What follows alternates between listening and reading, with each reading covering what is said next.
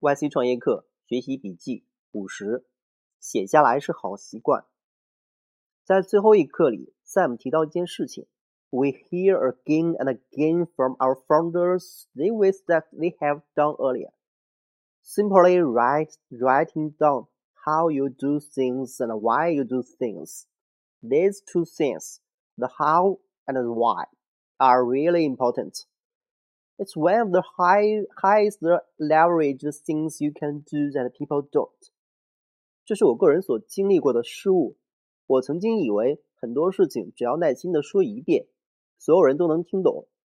我曾为此付出过惨重的代价。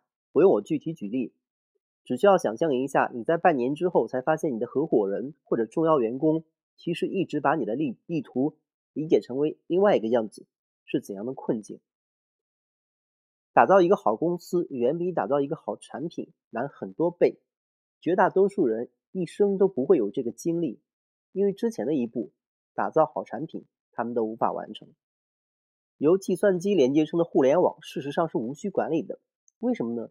因为尽管这些计算机的操作系统各不相同，但是计算机之间相互使用的是相同的协议进行沟通。可是由人构成的组织就相对特别不规范。各自的观念不同，经历不同，知识经验不同。更要命的是，每个人之间并没有标准化的协议，表达有不同的方式，听读有不同的方式，处理也各自有不同的筛选机制。相互之间的沟通并未达成的时候，也不会像计算机那样提供明显的错误提示。比如，其中一方完全不理解的时候，可能依然是不懂装懂，或者完全处理不过来的时候。依然为了面子死扛。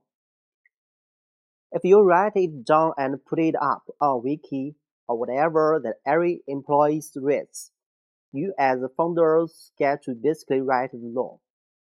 Sam 使用的隐喻是 law 法律，其实可以用这个隐喻 practical 协议。所以从第一天开始，创始人就应该把 why 和 how 写下来。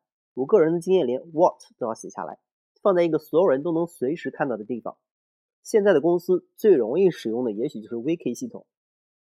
It's one of the highest leverage thing you can do that people don't。这显然并不是大多数人都认同的事情。事实上，我在自己参与的每个团队里都会遭遇不同程度的抵制。他们认为这个东西没有必要，甚至认为是浪费时间的。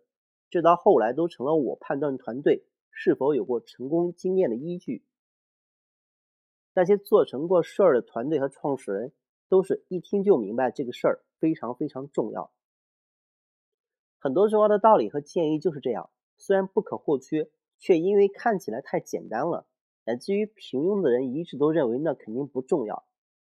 Sam 在后半段谈到 HR 问题的时候，提到过一个测试。You know a classic test that I like to give is.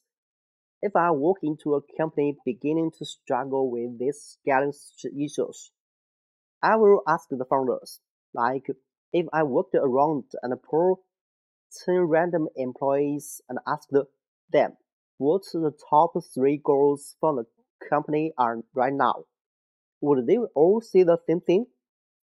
And 100% of the time, the founder says, yes, of course they could then I will go do it. And 100% of the time, no two employees even say the same or three top three go in order. The founders can never believe it. 是啊，这连那些已经被 YC 看上了创始人都觉得难以置信。